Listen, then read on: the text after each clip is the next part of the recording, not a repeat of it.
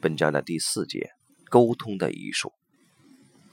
在本书的最后，我想简短的说明一下，什么对伴侣关系而言具有重要意义。女人都觉得男人不懂女人心。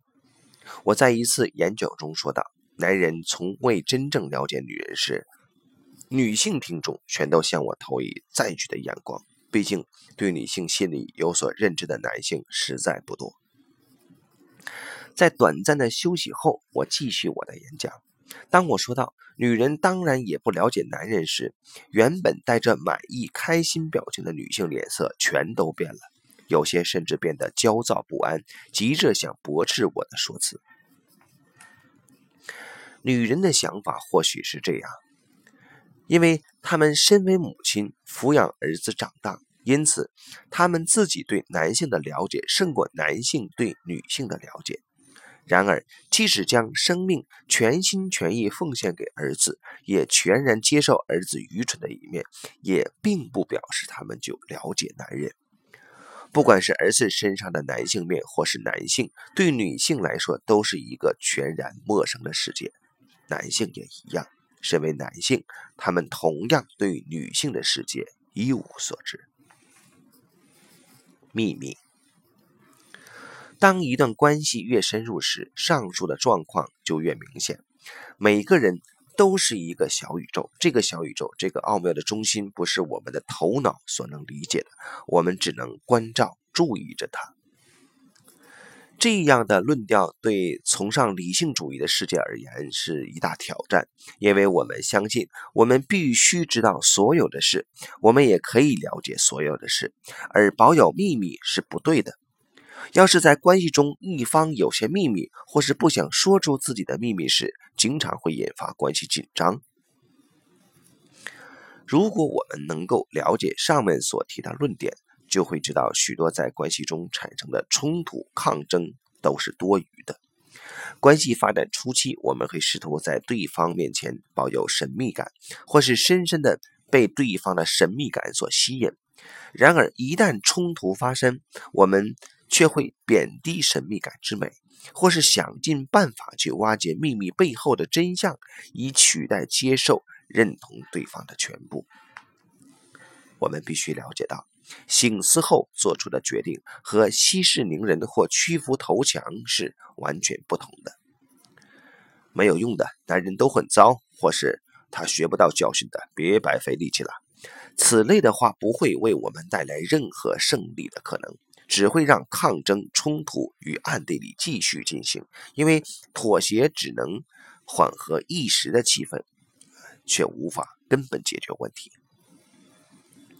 关于秘密，我们可以在醒思后做出这样的决定：我认同另一半可以保有他的秘密，而我也保有男性或女性的神秘感，让神秘感继续发挥效用，同时一如往昔的爱着我的伴侣。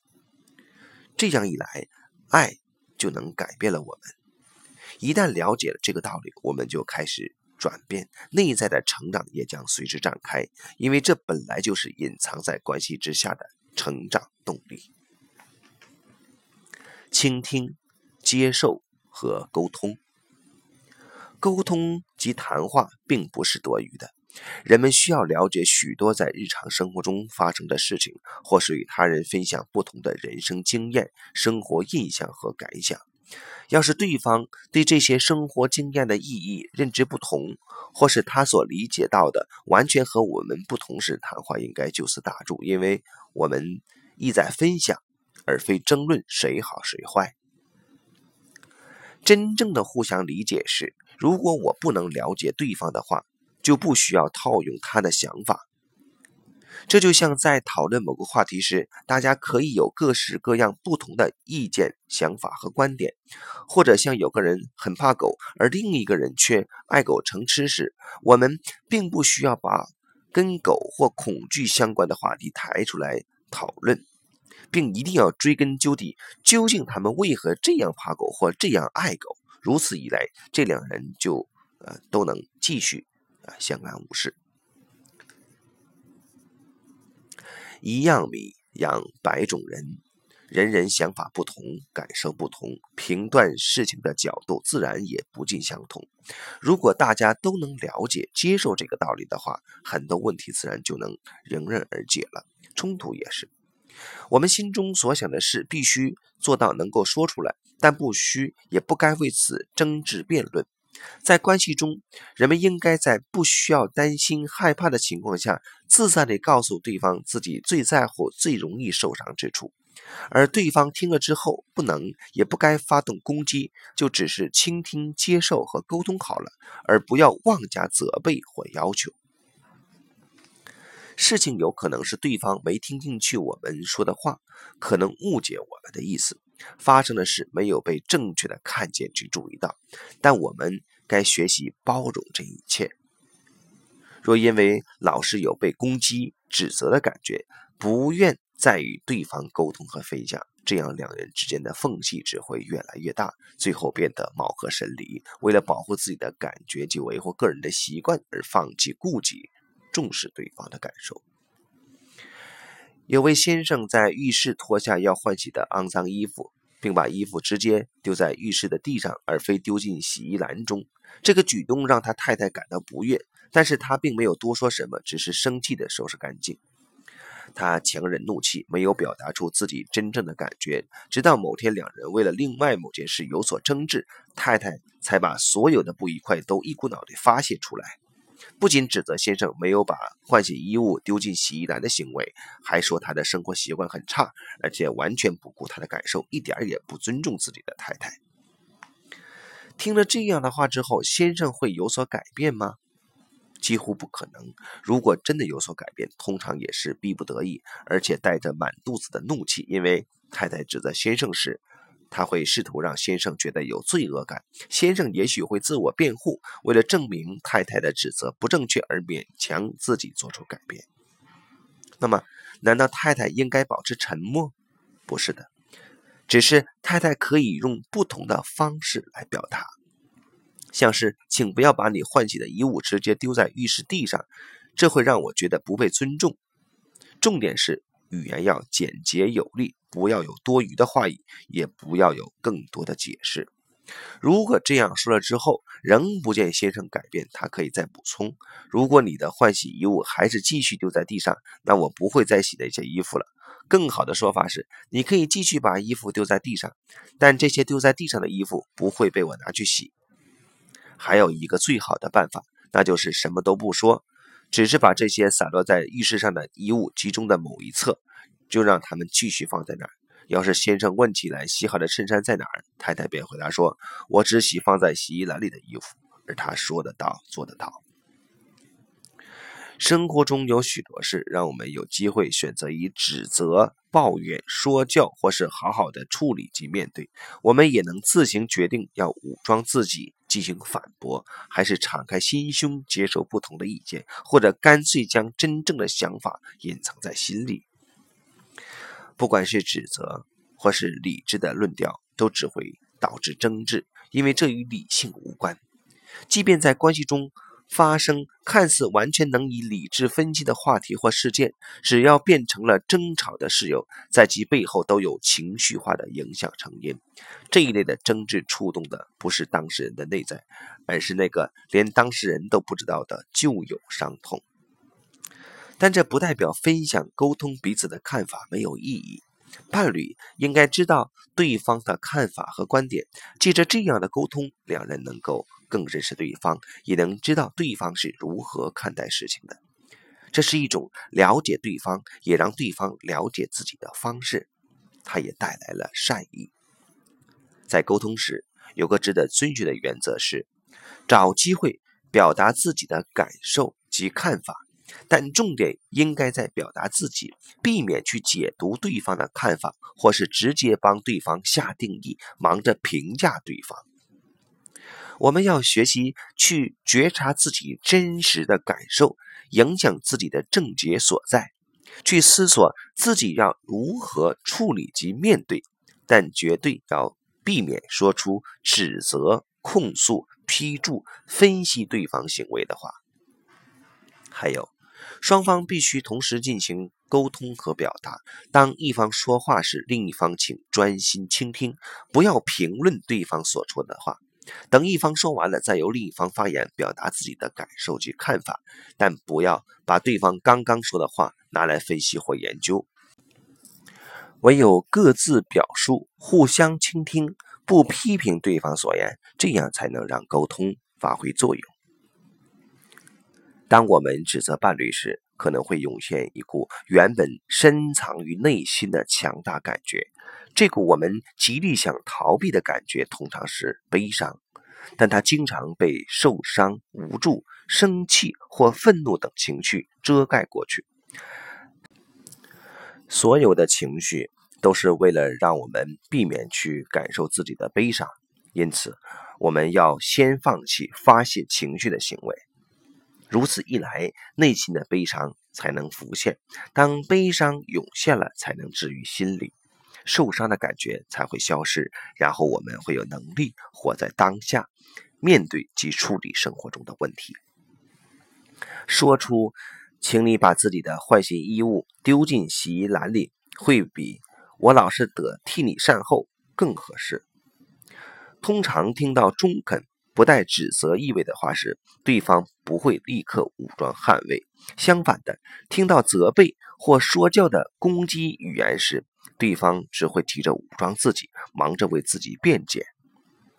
另外，另一个很好的练习是静默不语和仔细观察。古老的谚语说：“沉默是金，开口是银。”这句话在当今盛行口水攻击文化的社会中。更显重要，但沉默也有两种不同的形式：避而不谈、抗拒的沉默，或是闲适自在的沉默。从过去回到当下，要做到不带斥责且具有建设性的面对争执，这非常不容易。在前面这个例子里，因为伴侣毫不顾及他人的感受的行为让太太受了伤，加上他心中早已设定先生这样不尊重人的行为非得改过来不可，于是随着时间流逝，关系中有越来越多的冲突点啊浮上台面。这些引起冲突的不一定是乱丢的换洗衣物，也可能是其他更严重的问题，或反而是些微不足道的琐碎小事。但正巧在我们看来。不足为道的小事，却是对方的致命伤。通常与受伤有关的感觉背后，都隐藏着一个陈年的故事。这个故事也与这段关系无关。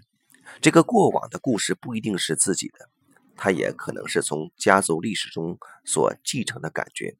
就像在家庭系统排列的案例中，那些令人印象深刻的类似故事。从这个先生乱丢换洗衣物的例子来看，要是太太因为先生的举动而深感受伤，无法就事论事的处理面对这个问题，我会推测，在先生祖母的生命中也有类似的经验，但是他的祖母无力解决此事，只能压抑自己的感觉，于是这份伤痛就留在家族之中，由他的母亲或姐妹不自觉地接受或者转嫁在他身上。这位先生并无意让太太感觉受伤，对他来说，把衣服丢在地上只是母亲溺爱下养成的习惯而已。他觉得这天经地义，所以与他争执这件事情只是白费力气。相反的，他只会把太太的反应解读为他想改造他，必要时他可能会在其他地方稍作配合让步。但从他的立场来看，太太自己也非事事完美。因此，他也会在争吵中用来驳斥他的太太。如果仔细观察身处情绪化争执中的双方，我们可以发现，当事人的眼光完全没有交集。即使其中一方注视另一方，也是目露凶光，想用眼神威胁对方。这时的他们根本看不到对方，注意的只有自己以及自己的意图。要是在争执中的双方真的能定下心来看到对方，通常他们会立刻变得沉默，呃，中断争执。这上演的到底是什么剧目？我们到底看到哪儿去了？我们看到的是内在的影片，我们回到了过去，所以当我们回避对方时，会感到一阵混乱。然而，只要我们真的看着对方，正在播放的内在影片便会被打断，因为我们回到了当下。因为回到了当下，怒气马上会平息，被对方伤害的情绪也立刻烟消云散。只有不注意对方时，情绪才会一直存在，因为这是一股古老的情绪，是一股大过你我的力量。这股力量让人难以抗拒，让人无法直视自己的伴侣。当我们回到当下时，不会再有受伤的情绪，不会再怒气冲冲，如此就能停止争吵。在眼神交汇时，我们能让对方知道我们的感受，我们能告诉对方我们之前或是现在的感受是什么，然后双方应该再继续安静地注视着对方几秒钟，在彼此注视时，让情绪重回当下，因为我们所拥有的唯有当下。过去已成历史，未来或许不会到来，在未来到来之前，让我们成为当下。只有在每个当下，我们才与伴侣同在。啊，这段就到这里。